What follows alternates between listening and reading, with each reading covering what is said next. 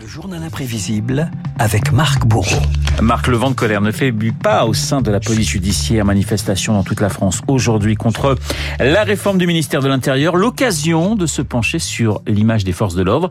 Et elle a beaucoup évolué dans la société, mais aussi dans le cinéma et dans la musique. Et qui dit police judiciaire, Renault dit forcément 36 qui est des Orfèvres, hein, le siège historique habitué du grand écran, notamment chez Henri-Georges Clouzot, 1947. Rappelez-vous, Louis Jouvet, un policier qui ne lâche pas Suzy de l'air, pas de piste pas de gros muscles, mais un Jouvet tenace. Moi, mon père, il vivait dans un beau château, au milieu d'un parc. Il était larbin. On le payait pour nettoyer les saletés des autres. J'ai pris la suite. Allez, parlez-moi un ami. Vous voyez bien qu'on est fait pour s'entendre. Ça m'étonnerait. Il était ouvrier, papa. Mais il n'aimait pas les flics, lui non plus.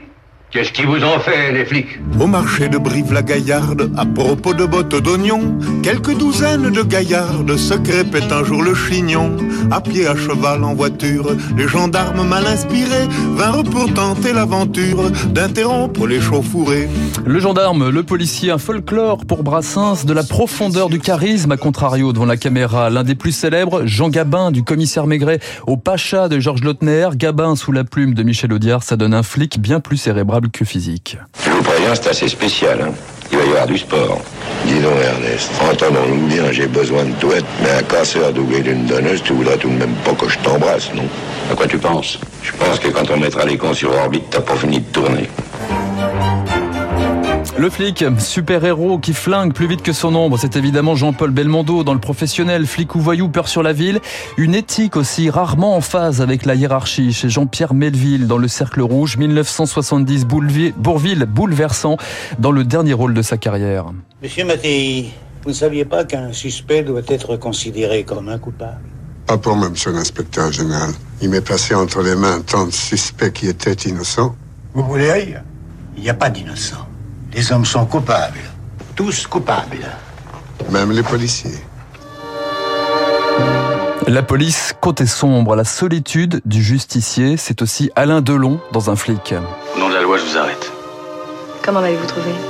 C'est mon métier. Voilà, c'est simple et radical. Ambiance sombre et lumière crue, celle des interrogatoires comme dans ce huis clos légendaire, garde à vue de Claude Miller, Lino Ventura face à Michel Serrault. Vous avez une interprétation très personnelle du devoir civique, monsieur l'inspecteur. Je ne me souviens plus qui a dit... Il faut dire que vous vous souvenez pas de grand-chose. Qui a dit on cesse d'être en sécurité dès qu'on passe la porte d'un commissariat. Avec vous, composer le numéro de la police donne déjà la chair de poule. Car ils sont bien jolis, les flics de mon pays.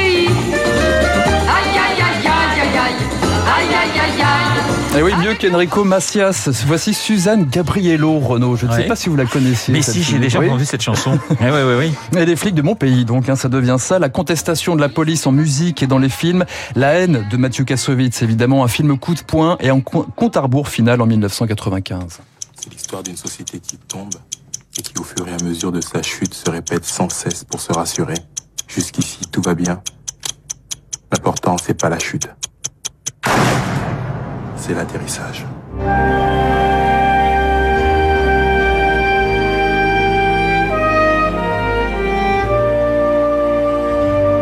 La haine, un film très polémique, tout comme L627, fustigé par la place Beauvau en 92. Avant Les Misérables de Lajli, avant Police de Mayouen, Bertrand Tavernier introduisait l'hyperréalisme au cinéma. Quand je suis entré dans les Algécos, où travaillaient les flics de la première DPJ, quand il pleuvait, ça coulait à l'intérieur. Il n'y avait pas une chaise qui était pareille, c'était des trucs dans des poubelles. J'ai jamais vu des conditions de travail comme ça dans les films policiers français.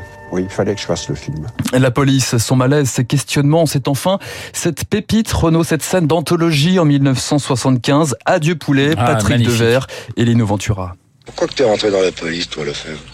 Parce que j'étais feignant, parce que j'avais aucune capacité et puis que. Je sais pas non plus pourquoi, tu vois. Vous vous rendez compte La femme de flic qui nous attend à la maison avec un haricot de mouton? Non On est les rois, nous C'est nous les plus forts. J'aime bien ça, moi, le haricot de mouton. La police, grandeur et solitude, testostérone et quête de sens, un certain reflet de la société à travers des décennies de cinéma. Voilà, les, euh, revoyez Adieu Poulet, Lino Ventura, Patrick Devers. C'est un duo absolument euh, magnifique. Merci euh, Marc pour ce journal imprévisible. Je vous rappelle qu'à 8h15, Guillaume Dubrand recevra le président directeur général de LVMH, Bernard Arnault. Bernard Arnault, mais aussi son fils Antoine Arnault, administrateur du groupe LVMH, propriétaire de Radio Classique. Conversation à trois, conversation très libre dans une vingtaine de minutes. À ne pas manquer dans un instant le décryptage de David Barou, le mondial de l'automobile et l'interview d'Emmanuel Macron aux échos. David, dans deux minutes, il est 7h50.